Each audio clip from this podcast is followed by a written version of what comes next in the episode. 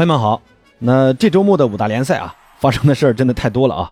你看，曼城是四比一大胜了利物浦，而切尔西呢零比二输给了阿斯顿维拉，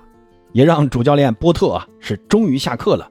这下切尔西球迷是盼望了好久的这一天啊！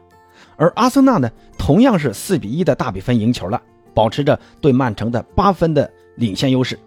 这英超的争冠啊，继续白热化。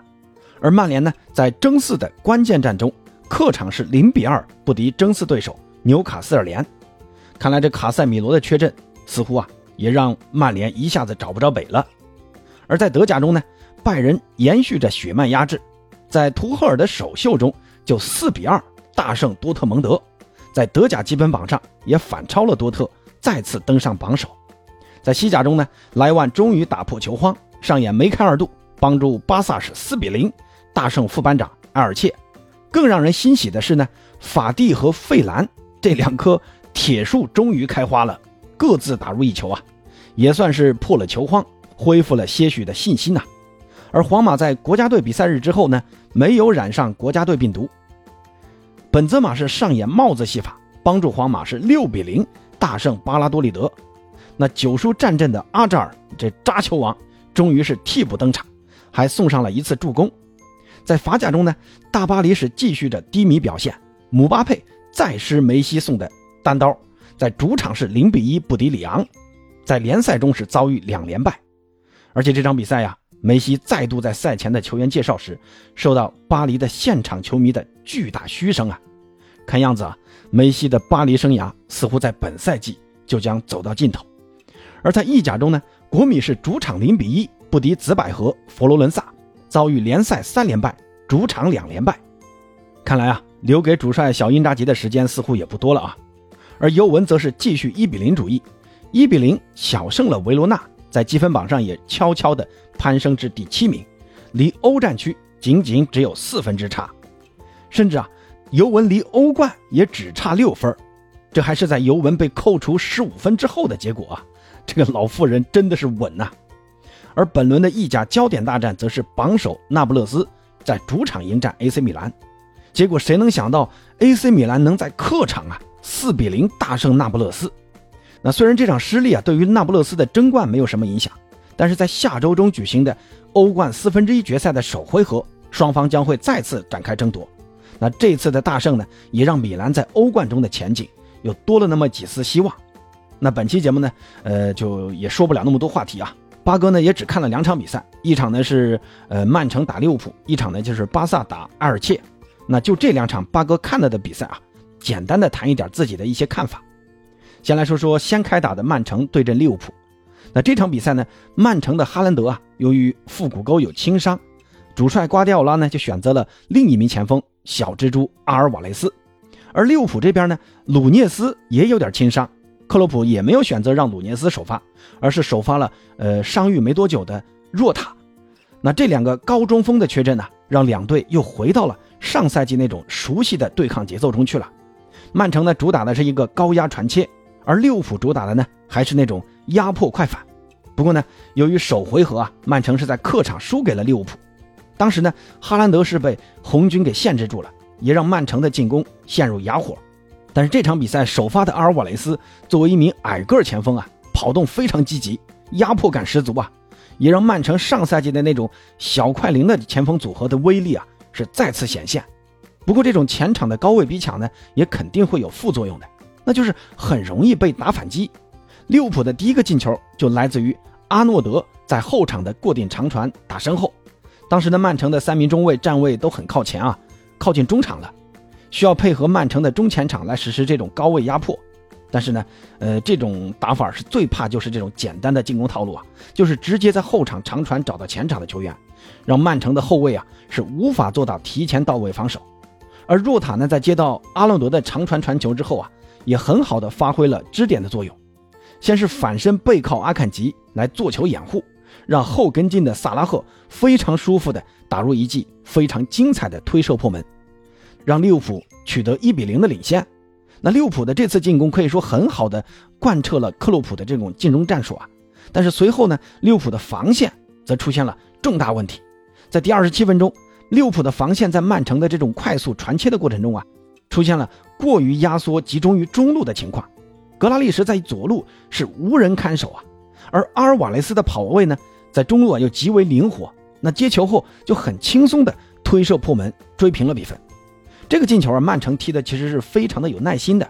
相信这种进攻套路也是瓜迪奥拉在赛前是特意布置的，那就是要多利用利物浦的两个边路防守薄弱的弱点，从边路突破来寻找机会，多两侧转移来制造利物浦的这个防守漏洞。那这个进攻套路呢，在曼城的第四个进球是更加的明显。第七十四分钟，金多安在中圈长传找到左侧的格拉利什，后者呢先是假装内切，然后呢直接用右脚一个外侧直塞。越过了阿诺德的防守，让德布劳内下底倒三角呢回传禁区，格拉利什在跟进啊，在禁区接到传球后直接铲射破门。整个过程啊，利物浦的防线球员是完全被动的，只能看着这个球啊往球网里传进去了。咱们再看一下曼城第二个和第三个球啊，这两个球也基本都是这种套路啊。不过呢，那这两个球都是从右侧发动的，那之前说的那第一个球和第四个球是从左侧发动的。那这两个进球呢？一个是马赫雷斯在右侧传中找德布劳内，德布劳内在中路啊是打空门得手；另一个呢就是马球王在右侧内切给阿尔瓦雷斯，阿尔瓦雷斯在打门被挡了。随后呢，金都安在禁区内捡到这个皮球啊，一脚近距离劲射破门啊。所以你看这几个进球啊，都体现了曼城的一个进攻特点，那就是多利用曼城边路突破犀利的这个特点，主打的呢就是一个边中结合的进攻。而利物浦呢，本身边路防守能力比较薄弱，所以说啊，瓜迪奥拉是吸取了首回合失利的教训，这场呢就不打这种高中锋战术，回到了以前的那种小快灵，那再配合从扎叔那儿学到的那种后场精准长传打快速反击的战术，曼城最终呢也实现了在主场的大胜，保持住了对榜首球队阿森纳的追击态势。那这场比赛呢，阿尔瓦雷斯的发挥绝对称得上是完美啊。他的这个跑位啊、接应啊，可以说完美的克制了利物浦的这种高压逼抢。曼城呢本身就擅长控球，那再配合一个这么肯跑、脚下技术又这么出色的前锋啊，可以说对于利物浦的逼抢是一个非常完美的克制。曼城也实现了全场接近百分之七十的控球率，同时呢，曼城的压制啊，只让利物浦全场只有四脚打门，这个就，呃，说实话就是完全不在一个水平线上的这种对抗了啊。利物浦球员自己也很难接受这场失利啊！若塔在赛后的采访就说了啊，以这样的比分输给曼城很难解释。这个就跟之前利物浦七比零赢曼联那场比赛一样，曼联的球员也接受不了这种这种失利。不过呢，利物浦现在最大的问题啊，就是这批球员真的已经被克洛普的这种跑轰战术啊压榨的太狠了。接下来呢，大规模的换血啊引援是必须的了，尤其是在中后场。利物浦这个赛季单赛季丢球超过三个的比赛已经有六场之多了，比此前三个赛季加起来还多。可以说，利物浦的这个防守能力下滑的实在是太快了。那此前呢，扎叔的引援过于集中于前场，像鲁涅斯啊、加克波啊、迪亚斯啊，那这些都是很优秀的进攻球员。但是对于中后场呢，还是以老班底为主。那这种顾此失彼的引援，也让扎叔尝到了恶果。所以啊。红军球迷还是要多期待一下在夏天的引援。那这个赛季啊，红军基本上也就这样了啊。欧冠席位现在看来，我觉得都有点够呛了。那接下来咱们看一看巴萨的比赛。那这场比赛呢，巴萨的这个伤病情况很严重啊，像登贝莱啊、克里斯滕森啊，还有那个呃德容啊，这些都受伤了，无法上场。同时呢，呃，为了还要备战周中的国王杯的半决赛次回合对阵皇马的比赛。再加上拉菲尼亚因为累积黄牌停赛了，所以这导致呢，哈维在首发上做了很大的调整。像法蒂啊，还有费兰啊，这场比赛都是首发出任左右边锋的。而中场的变化是更大啊，其中后腰位置啊，哈维居然是让中卫埃里克加西亚来出任，再搭配罗贝托和加维。从这三个中场来看，也也已经是哈维能排出的呃最佳阵容了啊。由于巴尔德呢是刚参加过国家队的比赛。为了避免出现伤病啊，所以说，呃，哈维选择让阿尔巴来首发左边位，而克里斯滕森由于受伤呢，马克思阿隆索顶替其首发了，再加上阿劳霍的及时复出和孔德在右侧镇守巴萨的防线，那可能是看阿尔切的这个实力实在太弱了，所以哈维呢想在这场比赛试验一下加西亚在后腰位置上到底能不能踢。说实话，加西亚现在在巴萨的这个位置啊，哎呦，蛮尴尬的啊！你看在中卫位置上的顺位已经是最后一名了，本来呢不在最后一名，皮克是最后一名，结果皮克上半赛季退役了，导致呢加西亚现在沦落到最后一名了。他的前面像啊有阿拉霍啊、孔德啊、克里斯滕森啊、阿隆索啊，最后一名才是轮到加西亚。再加上啊，这个夏天极有可能巴萨会受困于财政因素啊，无法大规模的引援。那么，如何利用好现有球员，包括加西亚在内的现有球员，就成为剩下半个赛季哈维的一个极大的难题。那之前呢，小克洛伊夫也说啊，建议哈维让加西亚去改踢后腰试试，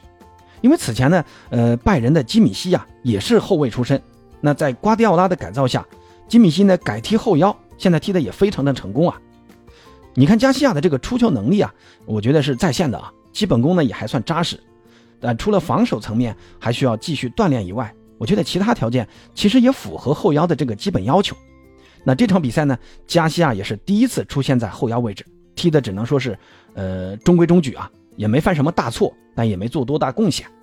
而巴萨呢，这场能收获大胜啊，更多的我觉得还是依赖于前场球员的发挥。毕竟对手的这个防守能力，嗯，跟巴萨的这个锋线能力相比还是太弱了。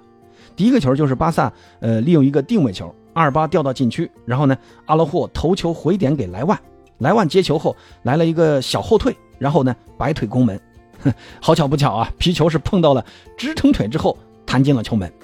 那第二个球呢，是在下半场五十六分钟，巴萨呢在本方半场断球后啊，直接找到法蒂，法蒂在中场带球长驱直入啊，在禁区弧顶。来了一个小变相啊，然后是打圆角破门，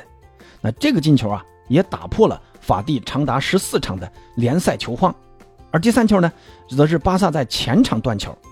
加维抢下球权后找到莱万，莱万呢就直接带球来到禁区，冷静的施射啊，最后呢也梅开二度。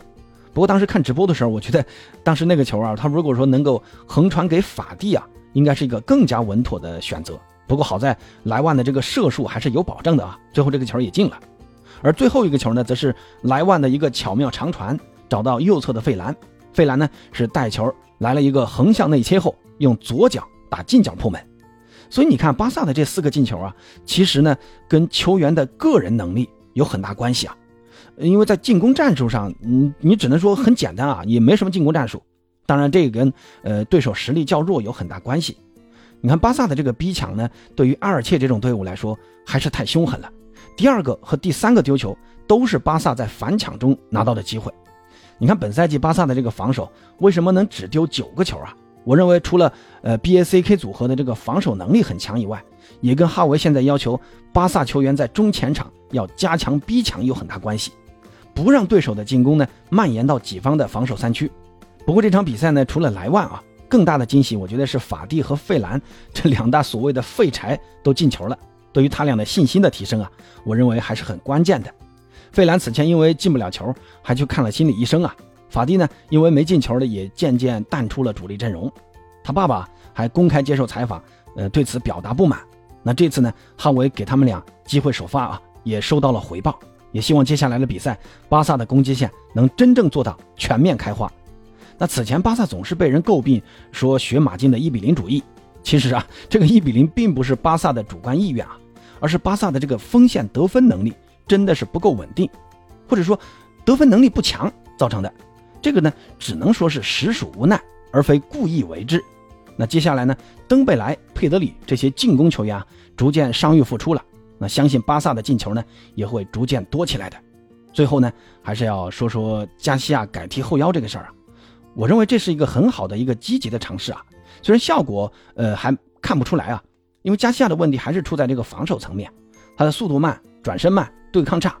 那这次比赛呢，也只拿出了一次拦截，一次抢断，同时他还有九次丢失球权的数据，跟布教授相比啊，确实差得很远。但我倒觉得加西亚改踢后腰呢，是可以作为一个后备方案来执行的。在中卫位置上，加西亚的这个短板实在是太明显了。而在后腰位置上呢，或许啊还能救一救，即便打不出来啊，也可以在未来卖一个相对合理的价格。巴萨现在能卖的球员其实不多啊，夏天呢如果能收到合适的报价，像加西亚呀、法蒂呀，那这些球员其实都可以卖掉。你看巴萨现在遇到的最大问题就是这个经济问题啊，那这也是梅西回归巴萨的最大问题。巴萨现在已经承认了在接触梅西，但是工资帽问题呢，要么通过扩大商业收入来弥补，要么呢就只能通过出售球员来获得大额收入来弥补，这样呢才有可能有一丝的空间赢回梅西。当然呢，还是得在商业合作上要做出一定的让步才有可能啊。好了，那今天咱们就先聊到这儿吧，咱们下期再见。